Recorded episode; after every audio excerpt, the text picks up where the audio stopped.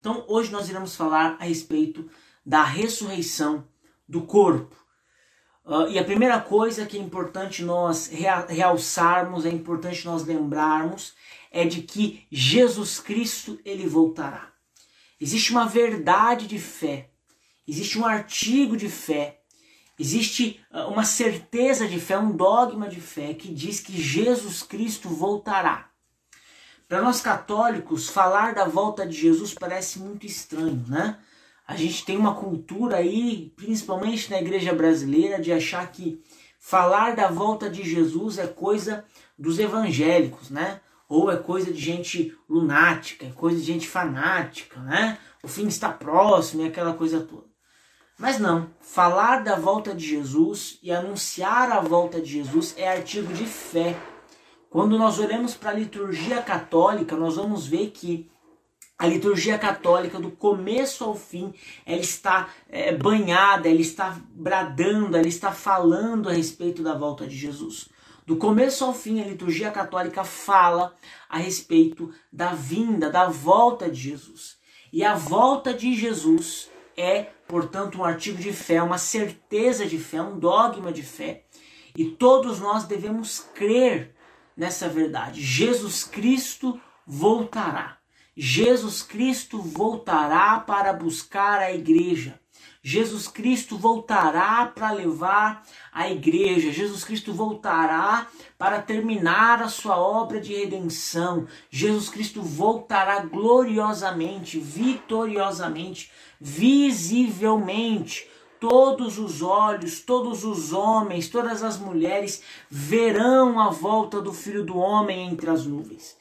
Isso não é uma, uma linguagem, né? uma, uma figura de linguagem, isso não é uma metáfora do Evangelho, isso não é uma simbologia do Evangelho. Jesus Cristo voltará de fato, verdadeira, visivelmente, realmente. Será possível contemplar a volta do Filho do Homem, será possível ver a volta do Filho do Homem. Jesus Cristo voltará para buscar a tua igreja.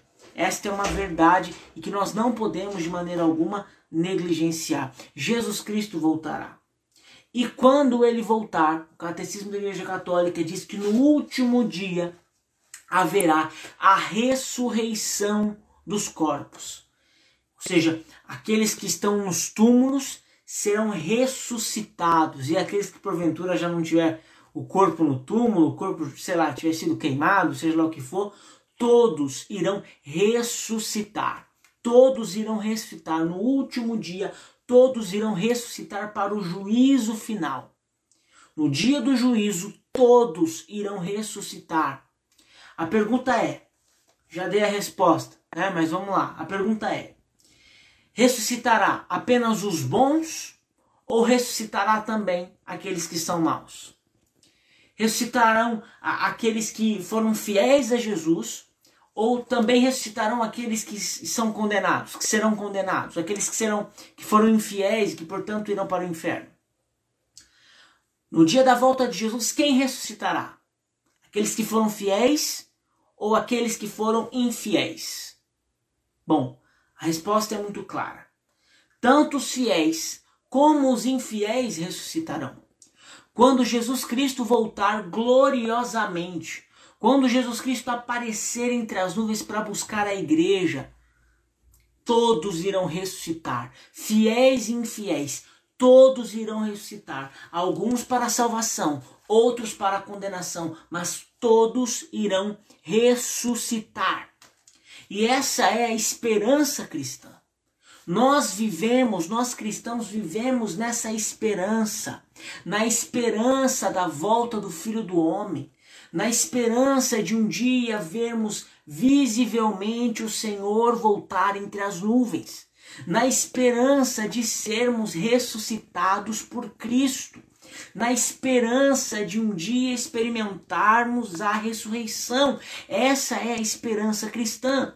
É por isso que a Bíblia diz que os sofrimentos da presente vida não têm proporção alguma com a glória futura que nos está reservada.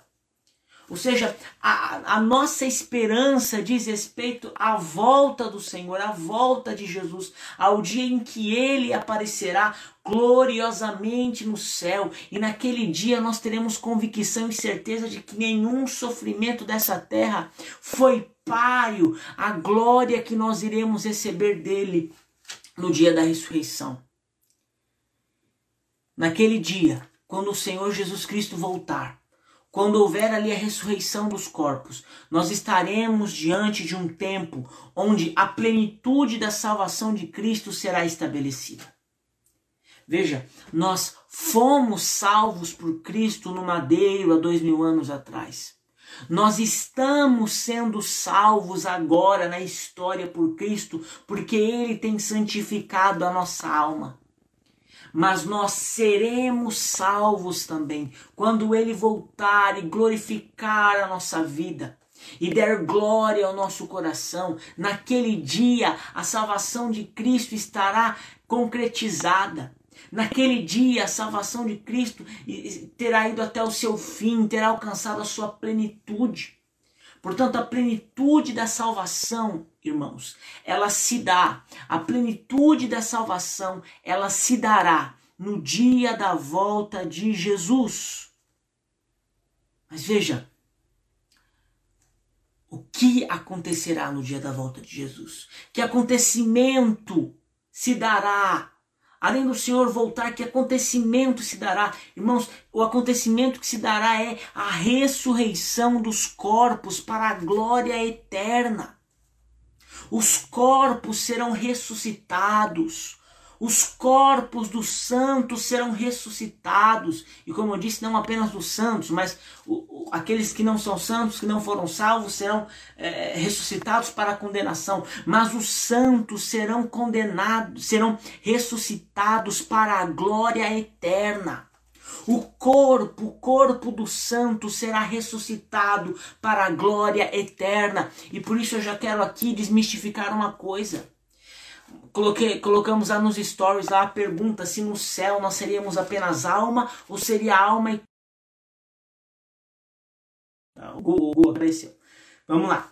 Uh, coloquei nos stories essa pergunta: se é, na volta de Jesus seríamos apenas alma ou seríamos, seríamos alma e corpo. Muita gente disse que seria apenas alma. Não. Não.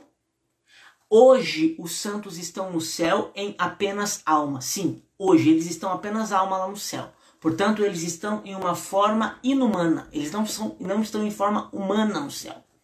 Mas no dia da ressurreição dos corpos, os corpos dos santos serão levantados da sepultura, se unirão à sua alma novamente e o céu será uma experiência corpórea. Por toda a eternidade nós seremos um corpo no céu, nós não seremos uma alma no céu, nós seremos um corpo e alma. Corpo e alma estarão no céu. Corpo e alma estarão no céu, portanto, o céu é uma experiência corpórea. E toda separação de corpo e alma é uma anomalia, é uma monstruosidade. Deus não nos fez para vivermos separados, o corpo separado da alma e a alma separado do corpo. É por isso que, por exemplo, quando nós nos deparamos com um cadáver, muita gente tem medo de cadáveres, por exemplo. Porque nós sabemos, o nosso interior sabe que aquilo é uma anomalia. É algo esquisito aquilo ali. Porque é uma alma separada do corpo. O mesmo acontece também quando, por exemplo, as pessoas têm medo de alma penada. Por quê? Porque se é uma alma está separada do corpo. Então, inconscientemente, nós temos medo daquilo, porque aquilo é uma anomalia. Aquilo não diz respeito à nossa natureza. Nós somos feitos para ser corpo e alma juntos sem divisão, sem separação. Então, quando a morte separa o corpo da nossa alma, isso é uma anomalia. Mas quando Jesus Cristo voltar gloriosamente para buscar a igreja, o nosso corpo e a nossa alma serão definitivamente unidos e nós adoraremos ao Senhor por toda eternidade, corpo e alma. Corpo e alma adorando o Senhor, corpo e alma devotando louvor, devotando adoração para sempre ao Senhor, não apenas uma alma, não apenas uma alma, mas corpo e alma. Corpo e alma, nós seremos um ser humano completo, um ser humano inteiro no céu. Não haverá essa divisão que, que é realmente uma, uma divisão que foge da nossa natureza. Corpo e alma estarão no céu, adorando o Senhor. É por isso que a palavra diz em Romanos, capítulo 8, versículo 11, olha isso. Romanos, capítulo 8, versículo 11. Se o espírito daquele, se o espírito daquele que ressuscitou Jesus dentre os mortos habita em vós, aquele que ressuscitou Cristo dentre os mortos dará vida também a vossos corpos mortais pelo Espírito que habita em vós.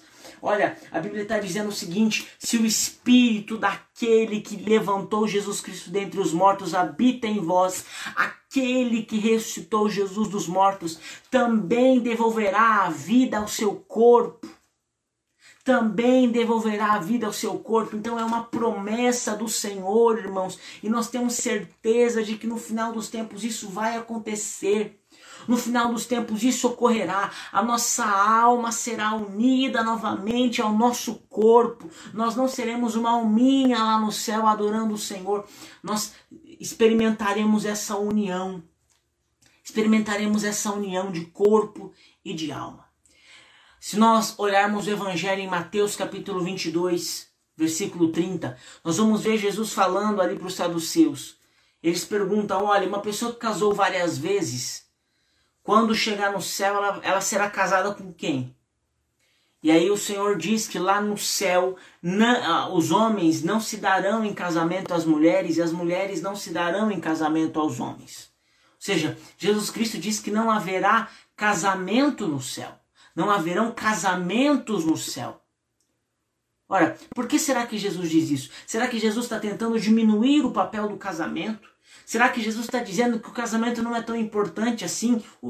Ora, se o casamento é tão importante, se nós temos estudado no Teologia do Corpo que o casamento é tão importante, por que, que agora parece que Jesus coloca o casamento de lado e diz: olha, no céu não haverá casamento? Porque veja, o casamento ele é um ícone casamento é apenas um ícone. O que é um ícone? Ícone é, uma, é um sinal que aponta para algo maior. Por exemplo, tenho aqui esse ícone de Santa Terezinha. Você que vai ouvir depois no Spotify, estou na minha mão com um ícone de Santa Terezinha. Um ícone de Santa Terezinha. Isso aqui, opa, caiu aqui. Isso aqui não é Santa Terezinha. Isso aqui é um ícone dela. Eu olho para isso aqui e esse objeto aponta para algo maior. Esse objeto aponta para uma figura maior, que é a figura de Santa Teresinha, porque isso é um ícone. Eu olho, eu lembro, e isso aponta para algo maior. O casamento é a mesma coisa. O casamento, ele aponta para algo maior. O fim do casamento não é ele mesmo, o casamento humano, o casamento aqui que nós estamos acostumados. O casamento ele aponta para algo maior. O casamento ele aponta para o matrimônio celeste. O casamento dos homens aponta para o casamento do Cordeiro com a sua noiva, de Cristo com a sua igreja. O casamento, portanto, é este ícone, é este sinal que aponta para aquele casamento. Então, quando Jesus diz que no céu não haverá mais casamento, é como se Jesus estivesse dizendo: olha, o casamento de vocês aponta para o casamento que vai ocorrer no final dos tempos. E quando o casamento de Cristo com a igreja ocorrer no final dos tempos, já não vai mais precisar de casamento, porque o papel do casamento aqui na terra é apontar para aquele. E quando aquele chegar, esse já não vai mais precisar existir. É o mesmo que acontece com sacramentos, por exemplo, com a Eucaristia. Sabe, hoje nós temos a Eucaristia e a Eucaristia é a presença de Jesus. Aliás, a Eucaristia é Jesus, não apenas a presença, mas é Jesus. A Eucaristia é Jesus. E quando nós olhamos para a hóstia, a hóstia nos lembra dele. A hóstia nos lembra da imagem, do rosto do Senhor Jesus. Só que quando nós chegarmos no céu, nós já não vamos precisar de Eucaristia. É por isso que no céu não haverá Eucaristia. Porque nós já não, não vamos mais precisar do sinal, porque nós estaremos face a face com Ele. Nós já não precisaremos do véu, nós estaremos vendo face a face. Jesus já não vai mais precisar se disfarçar na aparência do pão, porque nós veremos face a face, ou seja, aquilo que é sinal dará lugar àquilo que é de fato. O mesmo acontece com o casamento. O casamento ele aponta para algo maior. Mas quando chegar esse algo maior, o casamento já não vai mais precisar estar tá apontando para nada. Por isso que Jesus diz que quando chegar lá no, no céu, não haverá, os homens e as mulheres não se darão em casamento. Bom, mas uh, voltando aqui ao assunto da ressurreição do corpo, é importante nós nos perguntarmos, né? Que corpo é esse que vai ressuscitar? Hã? Que corpo será esse que vai ressuscitar? Hã? Porque a, a gente pode perguntar, meu, é, o meu parente está lá, na, tá lá na, na, no túmulo, já deve estar tá um caco, né? vai levantar lá o, o, o esqueletinho, sair por aí andando. Né? Não é isso, né? Não é isso. A gente vai entender que não é isso. Mas, mas que corpo? Que corpo que será que, que será ressuscitado por Cristo? Olha, o Luizão colocou uma coisa aqui muito beleza, muito bonita. Agora vemos como que por um espelho, né? Voltando ao assunto anterior, mas então veremos face a face exatamente isso. Mas falando aqui da, da ressurreição do corpo, que corpo será isso? Que corpo será esse? Veja, nós precisamos entender que Cristo, ele veio para salvar o homem todo, o homem integral, o homem inteiro. Jesus Cristo não veio para salvar apenas a alma do homem. Sabe, é, nós poderíamos muito bem dizer que a nossa alma ficaria por toda eternidade no céu sem o corpo, se porventura Cristo tivesse vindo salvar a alma do homem. Mas Cristo não veio salvar apenas a alma do homem, Cristo veio salvar o homem inteiro. Quando Jesus Cristo assume a forma de homem, quando Jesus Cristo assume a nossa humanidade, morre na cruz. Ali ele estava salvando a carne, ali ele estava salvando o corpo do homem. Portanto, a salvação de Cristo, a redenção de Jesus, o poder redentor de Cristo também alcança os nossos corpos. O poder redentor de Cristo também alcança os nossos corpos. Por isso os nossos corpos ressuscitarão, porque a redenção de Cristo também nos alcança, também alcança o nosso corpo. Não é uma salvação espiritual, é uma salvação integral. Ele salva o homem inteiro. E, portanto, como efeito dessa, dessa redenção, no dia da ressurreição, o nosso corpo se verá livre de todos os efeitos do pecado. Sabe, irmãos, a velhice é efeito do pecado.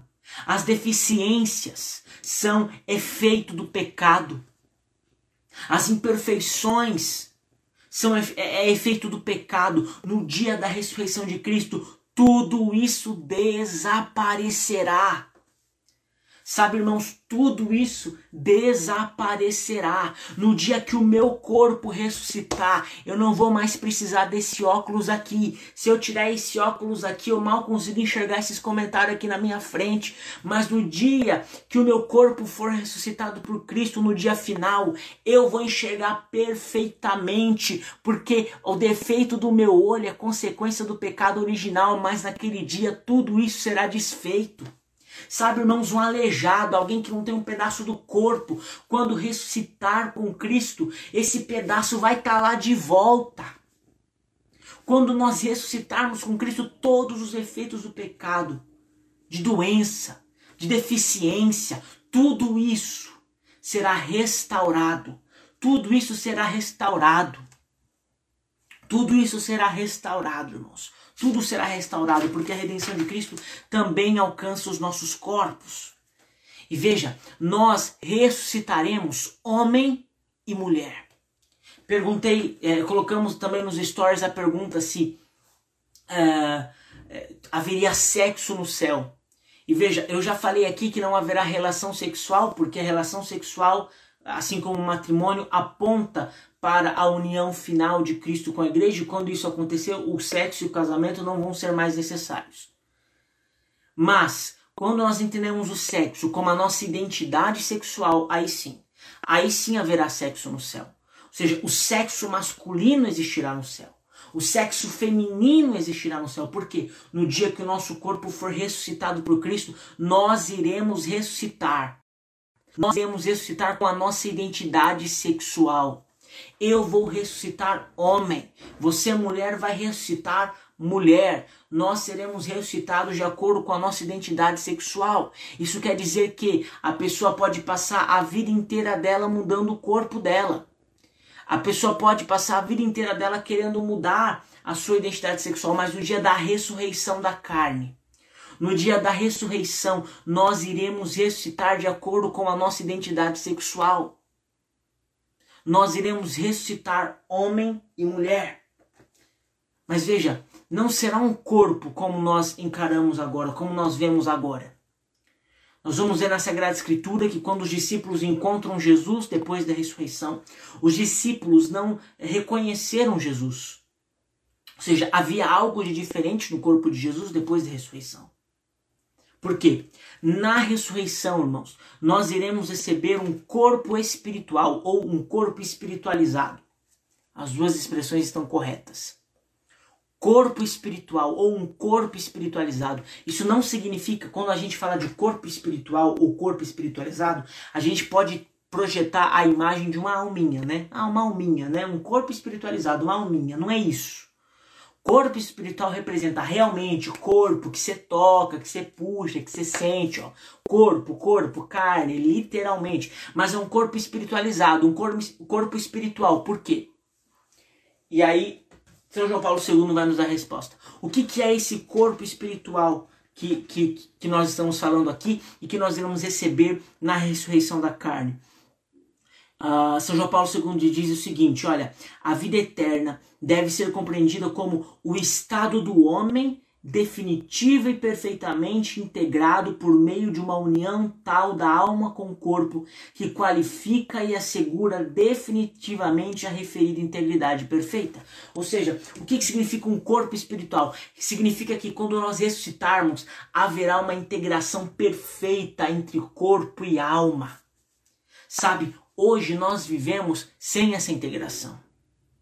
Hoje a nossa alma, o nosso espírito tem um desejo mas o nosso a, a, nossa carne, a nossa estrutura física muitas vezes nos impede, impele para outras coisas.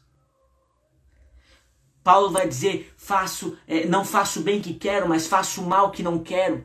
Por quê? Porque o nosso interior nos, uh, nos aponta para algo, a nossa consciência nos aponta para algo, o nosso espírito nos aponta para algo, mas a nossa estrutura carnal, nossa estrutura de homem, a nossa estrutura de homem natural nos aponta para outra coisa, para o pecado. Então existe uma tensão entre corpo e alma causada pelo pecado, mas naquele dia, no dia em que nós somos ressuscitados por Cristo definitivamente, naquele dia haverá uma integração perfeita entre corpo e alma. Nós receberemos um corpo espiritual, um corpo espiritualizado, irmãos. As forças do espírito, espírito aqui com E minúsculo do espírito humano, as forças do espírito penetrarão nas energias do corpo. Sabe, haverá uma perfeita integração entre corpo e alma, uma perfeita integração, já não haverá mais essa cisão, essa divisão. E ao mesmo tempo, além de nós recebermos um corpo espiritual, nós iremos experimentar a divinização do nosso corpo. Veja, nós não seremos transformados em deuses como em pé de igualdade com Deus, não é isso. Quem propôs isso foi Satanás. Porém, não apenas o espírito humano vai penetrar o corpo, mas também o espírito de Deus vai penetrar o corpo de maneira perfeita. Oh, meu Deus! Naquele dia haverá também uma integração perfeita entre o Espírito Santo e o nosso corpo. Nós passaremos a eternidade em uma integração perfeita entre o Espírito Santo, o Espírito de Cristo, o Espírito de Deus e o nosso corpo. Haverá uma integração perfeita. E por essa razão, por essa integração perfeita, nós iremos experimentar, nós iremos provar da natureza divina. Portanto, nós seremos participantes da natureza divina e por participar da natureza divina, nós iremos experimentar essa divinização do nosso corpo. Só que, irmãos, existe um perigo no meio do caminho. Existe o perigo, irmãos, de nós não interpretarmos as coisas da maneira como elas devem ser interpretadas. Eu falei aqui que o casamento é um ícone que aponta para o nosso fim. Mas nós podemos correr o risco de transformar esse ícone que aponta para o fim como o fim. Veja, olha esse, esse ícone aqui, novamente. Eu tenho duas opções. Eu posso olhar para esse ícone e encarar esse ícone como ícone, ou seja, como um sinal que aponta para algo maior, para Santa Teresinha que está agora no céu e que por meio da comunhão dos santos, que é mérito de Cristo, pode interceder por mim. Eu posso interpretar dessa maneira. Ou eu posso pegar isso aqui e achar que isso aqui é um Deus. E achar que isso aqui vai atender minhas preces. E achar que isso aqui pode me ouvir. Que isso aqui é o fim das minhas orações. Quando eu faço isso, ou seja, quando eu não trato mais como um ícone, mas eu trato como o fim aquilo que deveria ser ícone, eu estou cometendo idolatria. Isso pode acontecer com o sexo e com o casamento. Ou seja, quando nós transformamos aquilo que é ícone, ou seja, que aponta para o casamento, para a nossa união com Cristo lá no final dos tempos, e transformamos isso em fim. O que acontece hoje na sociedade é exatamente isso. As pessoas acham que o sexo é o fim. As pessoas não olham para o sexo e enxergam a união de Cristo e, portanto, idolatram o sexo. Idolatram o sexo. E isso é muito triste. Isso é muito triste não encarar uh, o sexo como um ícone e encarar como fim. É uma idolatria, é terrível, é horrível. Porém, irmãos, é uma esperança. Porque por trás de cada falso Deus existe um desejo, uma busca pelo Deus verdadeiro. Quando as pessoas da nossa sociedade, muitas vezes nós, idolatramos o sexo, é porque na verdade nós estamos atrás daquela união que acontecerá no final dos tempos. Quando as pessoas buscam sexo, elas estão na verdade atrás daquela união que acontecerá no final dos tempos. Nós, irmãos, o, o ser humano, ele nasce com um desejo inato pela sexualidade, pelo sexo. Mas esse desejo, irmãos, é, é, embora a nossa natureza interprete como o simples desejo se esqueça de que existe algo além disso, esse desejo nada mais é do que uma inscrição que Deus colocou no nosso coração pelo desejo do céu. Irmãos, o nosso desejo sexual, a potência sexual que há em nós, nada mais é do que o desejo pelo céu. O nosso impulso sexual, o impulso sexual do ser humano é um desejo pelo céu, é um desejo de viver em união plena e perfeita com Deus. Sabe, talvez até hoje você tenha encarado os teus desejos sexuais de maneira negativa. E veja, você pode usar os teus desejos sexuais de maneira pecaminosa negativa. Mas é, você só vai fazer isso se você não entender que na verdade esse seu desejo aí é o, a tua alma gritando: Eu quero Deus, eu quero o céu. Sabe, quando nós saciamos a nossa alma com as coisas do céu, é impossível nós nos entregarmos a uma vida de impureza. Só se entrega uma vida de impureza quem, é, quem uh, encara o sexo como fim. Quando nós olhamos para o nosso desejo sexual e entendemos que isso é desejo de Deus, nós não vamos atrás do sexo, nós vamos atrás de Deus. E quando Deus sacia essa sede, irmãos, não tem como viver na impureza. Então, uh, o desejo sexual, irmãos, é esse impulso que Deus colocou em nosso coração pelo céu, para o céu. E por isso é importante uma sexualidade santa. É por isso que é importante viver uma sexualidade santa. Por quê? Porque só a sexualidade santa coloca o sexo num lugar que é dele. Ou seja, o lugar de ícone e não um lugar de ídolo. Só uma sexualidade santa nos faz ter a consciência de que o nosso fim é Deus e não o sexo, de que o nosso fim é o casamento do cordeiro com a, com a igreja e não o casamento, não a união entre o homem e a mulher aqui na terra. Só uma sexualidade santa proporciona isso. E para que você compreenda, para que você veja na prática, né, um pouquinho dessa inscrição que Deus colocou no nosso coração com relação ao céu, que está ligada à sexualidade, Eu quero fazer memória aqui de um acontecimento lá do livro do Gênesis, quando Deus cria a mulher. O homem está diante da mulher, até então ele estava sozinho na experiência de solidão. Então uh, Deus cria a mulher então, e, e o homem olha para a mulher e diz: Agora sim, ossos dos meus ossos, carne da minha carne. Naquele momento, o homem ele expressa uma admiração. O homem expressa uma contemplação, o homem fica boquiaberto com aquilo que ele vê. Ele diz: agora sim. Agora sim. Ele fica encantado com aquilo que ele está vendo. Sabe, irmãos, quando Adão se depara com a mulher e fica encantado com aquilo que ele estava vendo, aquilo, aquela visão que ele estava tendo era uma prefiguração daquilo que nós somos reservados para ter no céu. Porque assim como o homem ficou encantado com o que ele estava vendo diante dos olhos dele, Assim também, irmãos, quando nós nos casarmos com Cristo na eternidade, nós passaremos a eternidade encantados com a face dele nós passaremos a eternidade olhando para Ele, dizendo: agora sim. Agora sim, agora sim, e não é apenas nós que diremos não. Quando nós estivermos na eternidade contemplando o Senhor, ele vai olhar para nós e vai dizer, como o homem falou para a noiva, como Adão falou para Eva, Cristo vai falar para tua noiva, a igreja, agora sim, Quanto eu esperei por isso, é isso que estava faltando.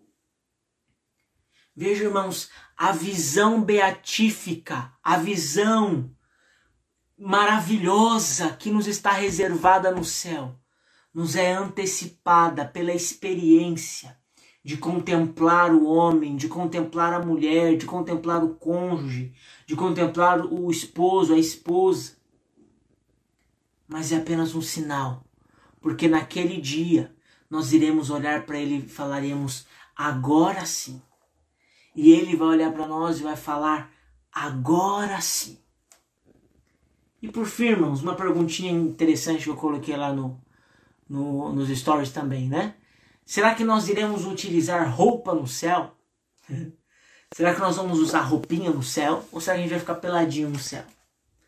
Vamos usar roupinha ou estaremos peladinhos no céu, né? O que será que vai acontecer lá no céu? Bom, a, a Bíblia nos dá essa resposta. Em Apocalipse capítulo 7, versículo 13, João vai nos narrar um, a sua visão. Um dos anciãos falou comigo, né? João está falando, perguntando: Estes que estão vestidos com túnicas brancas, quem são e de onde, e de onde vieram? E aí ele vai falar o seguinte: Eu respondi, Tu bem sabes, meu senhor. E ele me disse: Estes são os que vieram da grande tribulação. Ou seja, é, ele está contemplando aqui aquele, aqueles que foram fiéis a Cristo, os santos. E os santos estavam vestidos com uma túnica branca. Só que eu pergunto a você: será que a túnica que nós vamos usar no céu é uma túnica 100% algodão branca? Né? Será que é uma, é uma túnica lá lavada com Vanish para deixar bem branquinha?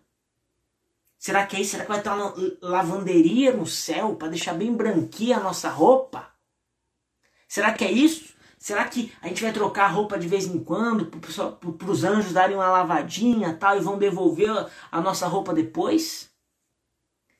A Bíblia responde: que tipo de roupa será essa? Olha, estes são os que vieram da grande tribulação. E aí a Bíblia diz: lavaram e alvejaram suas túnicas no sangue do Cordeiro. Sabe, irmãos, a pergunta é: nós teremos uma roupa no céu? Sim, teremos uma roupa, mas não uma roupa natural, não uma roupa de algodão. Nós teremos uma túnica branca, nós receberemos uma túnica de santidade, lavada e alvejada, não com vênis, mas lavada e alvejada no sangue do Cordeiro. Glória a Jesus. Sabe o que isso significa, irmão? Sabe o que isso significa? Que nós iremos receber uma santidade cujo mérito dessa santidade é o sangue do Cordeiro. É o sangue do Cordeiro quem vai nos lavar. É o sangue do Cordeiro quem vai nos purificar. É somente o sangue do Cordeiro quem pode tornar a nossa roupa alva como a neve. É somente o sangue do Cordeiro quem pode nos dar essas vestes brancas de santidade que nós iremos vestir na eternidade. Nós iremos vestir sim uma roupa, mas não uma roupa qualquer. Nós iremos vestir uma roupa lavada e alvejada. Você que tem costume de lavar roupa, aí você deve saber disso. Quando você ah, faz ali a alveja, não sei nem se, se eu estou falando certo, se você alveja ali a, a, a roupa, vocês usam alvejante, é para deixar ela bem branquinha, pois o nosso alvejante, irmão, não é marca dessa terra, o nosso alvejante é o sangue de Jesus. Glória a Deus. Nós seremos lavados e alvejados, as nossas túnicas serão lavadas e alvejadas no sangue do Cordeiro. Louvado seja Deus. Eu quero dizer a você, você deseja ser ressuscitado por Cristo, você será, independentemente de qualquer coisa. Mas se você deseja ser ressuscitado por Cristo e ser salvo por Ele, você precisa ser lavado no sangue do Cordeiro. Você precisa ser lavado no sangue do Cordeiro. E você pode, meu querido e minha querida, ser lavado, ser lavada no sangue do Cordeiro agora mesmo, se você quiser. Se você nesse momento pedir, Jesus, lava toda a minha vida, alveja toda a minha vida no teu sangue. E faça da minha vida uma vida pura, uma vida santa. Sabe, irmãos, o branco da nossa roupa será uma, um branco de santidade, de pureza. A nossa santidade, a nossa pureza é, está determinada, necessita do sangue dele, no sangue de Jesus. Se você deseja isso, basta que agora você diga: Senhor Jesus, lava toda a minha vida no sangue do Cordeiro. Lava toda a minha vida no sangue do Cordeiro. O Senhor tem poder para me santificar e purificar. Eu não posso, mas tu pode, Jesus. Lava toda a minha vida no sangue do Cordeiro. Lava, Jesus, a minha vida no teu sangue. Diga isso agora na tua casa. Diga isso agora no teu coração. E receba a purificação de Jesus. Receba a santidade de Jesus. Receba essas vestes lavadas e alvejadas no sangue dele. Porque somente o sangue dele pode produzir essa santidade em nós. Louvado seja Deus, queridos. Louvado seja Deus. Que em nome de Jesus se receba uma porção do sangue do Cordeiro na tua vida, que te purifique, que te restaure, que te santifique. Amém, meu irmão? Amém. Que o Senhor opere isso em nós. Que o Senhor opere isso em nós. Para encerrar, eu quero dar aqui um recado, irmãos. Um recado muito importante, tá? Então preste muita atenção. Dessa vez eu não vou pedir doação pro Lolic, tá? É um recado que diz respeito ao nosso futuro, tá bom? É uh, diz respeito ao nosso futuro, tá certo? O Supremo Tribunal Federal, no próximo dia 11 de novembro, Supremo Tribunal Federal, no dia 11 de novembro, vai votar uma ação direta lá de inconstitucionalidade que diz respeito a algo que aconteceu lá em 2015, 2016, se eu não estou enganado. Lá em 2015, 2016, foi votado, 2014, algo nesse sentido, foi votado o Plano Nacional de Educação. E no Plano Nacional de Educação haviam ali algumas menções a gênero. E gênero é uma nova, uma nova língua, né? uma, uma nova uma expressão utilizada pelos progressistas uh, ah, para dizer o seguinte, olha, que não existe identidade sexual. Veja, eu falei aqui durante essa live que uh, nós iremos ressuscitar com a nossa identidade sexual, porque isso é uma verdade bíblica. Nós somos homem e mulher, nós temos sim uma identidade. Mas a teoria de gênero ensina que nós não temos uma identidade sexual. Portanto, nós temos aí uma identidade fluida, que é influenciada pela sociedade. Portanto, nós podemos gostar de homem, de mulher, podemos gostar de cachorro, de poste, gostar do que quiser porque a nossa sexualidade é fluida, nós não temos uma identidade. É isso que a teoria de gênero ensina, tá bom? E havia menções a gênero no plano, é, no plano nacional de educação. Acontece que é o seguinte, houve uma mobilização da sociedade na época para impedir que o Plano Nacional de Educação fosse aprovado com esse termo. Graças a Deus, esse termo foi retirado né, pelos deputados do Plano Nacional de Educação. Depois houve toda uma luta nos planos estaduais e municipais, mas eu não vou entrar nisso aqui agora. O fato é o seguinte: o PSOL entrou com uma ação direta de inconstitucionalidade uh, junto ao STF, que será julgada no próximo dia 11 de novembro. Essa ação diz o seguinte: que o veto à palavra gênero no plano uh, nacional de educação, uh, o veto a essa palavra seria uma ação inconstitucional e, portanto, ela precisa, precisaria ser revogada. Ou seja, no próximo dia 11 de, novembro, o Supremo Tribunal Federal irá de, decidir se a palavra gênero volta para o Plano Nacional de Educação ou não. Acontece o seguinte: hoje nós temos ali ministros, ministros no STF que majoritariamente são progressistas. Isso significa que, com absoluta certeza, se essa ação de, de, direta de inconstitucionalidade for votada no Supremo Tribunal Federal, ela será aceita. E a partir do dia 11 de novembro, uh, o gênero voltará para o Plano Nacional de Educação. Isso significa que as crianças, o teu filho, a tua filha, ou o teu futuro filho, tua futura filha, o teu sobrinho, seja lá quem for, será ensinado na escola que, as, que eles têm uma sexualidade fluida ou seja, que eles têm uma que eles podem ser o que quiser quando o assunto é sexualidade, que não existe uma identidade sexual. Esse é um instrumento diabólico e que nós precisamos combater de todas as maneiras. Mas não adianta fazer pressão no Supremo Tribunal Federal nós. Por quê? Porque o Supremo Tribunal Federal ele não é uma, uma instituição que costuma ouvir o povo. A maneira que nós temos de alcançar os ministros do Supremo Tribunal Federal é pressionando o parlamento, é pressionando a Câmara é, para que a Câmara possa votar uma, um projeto de lei que pune os ministros do STF, que, uh, que pune, pune os ministros do STF quando esses ministros interferem em decisões do legislativo e do executivo, tá certo? É, eu não sei se falei executivo aqui, mas é legislativo, tá? A Câmara é legislativo, tá certo? Uh, o que acontece? Quando o Supremo Tribunal Federal decide retirar, é, colocar o termo gênero de novo, ele está interferindo em um papel que é do legislativo, que é da Câmara né, dos Deputados. Uh, isso é errado, isso é ativismo judicial.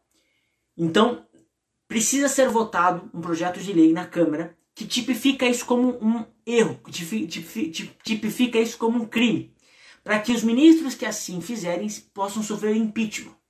Isso, com certeza, se for aprovado, com certeza vai ali é, inibir os ministros de votarem essa ação direta de inconstitucionalidade, porque eles estariam interferindo no, no poder do legislativo. Então, nós precisamos pressionar as bancadas da Câmara para que é, as bancadas, para que a Câmara dos Deputados possa votar esse projeto de lei de modo que impeça os ministros do STF de colocarem de volta a palavra gênero no Plano Nacional de Educação. Como que você vai fazer isso? Você vai entrar no link da bio aqui da TDC. Lá no link da bio você vai ter todos os endereços de e-mail dos deputados das bancadas da Câmara dos Deputados aqui do nosso Brasil. Lá também existe um documento com um modelo de e-mail para você mandar para esse pessoal. Se você pode mandar e-mail, mande e-mail para todos aqueles e-mails. Se você pode ligar, ligue para todos. Marque nas redes sociais. Eh, enfim, faça o máximo que você puder. Porque nós temos pouco tempo. Nós temos até o dia 11 de novembro para que esse projeto de lei seja pautado na Câmara dos Deputados e para que ele seja aprovado, para que assim os, os ministros do STF se sintam aí constrangidos a não votarem o projeto de lei. Nós temos pouquíssimo tempo. Então precisamos pressionar a Câmara, especialmente o presidente da Câmara dos Deputados, Rodrigo Maia, para que é, esse projeto seja votado. Então, você que está aqui, não é algo opcional, meu irmão. Se você lavar as mãos, se você for negligente, Deus vai cobrar de você. Você precisa fazer algo. Você precisa fazer algo. Pressione os deputados para que isso seja votado imediatamente. Nós precisamos fazer algo, porque o futuro das crianças, o futuro da educação brasileira está em jogo. Se você quer entender um pouquinho mais, nós preparamos um post que já saiu no nosso feed, que fala sobre isso. Você acessa lá, tem alguns detalhezinhos. Mas é importante, entendendo ou não entendendo, meu irmão, faça alguma coisa. Entre em contato com os deputados. É questão de, de, de vida ou morte mesmo, irmãos. De vida ou morte mesmo. Se isso, se a palavra gênero voltar para o Plano Nacional de Educação, o estrago que nós iremos testemunhar nos próximos anos na educação brasileira e na mente das crianças será um estrago aí incalculável. Então, em nome de Jesus, faça alguma coisa. Não seja negligente. Tá certo, meu irmão? Bom, é esse o recado que eu tinha para dar para vocês. O conteúdo da, da live vai ficar salvo para que você possa assistir depois e também ouvir aí uh, no, no, Spotify depois, tá bom? Então, uh, compartilhe essa live com seus amigos depois, uh, compartilhe nos seus stories e é isso, tá bom, gente? Deus abençoe e até mais.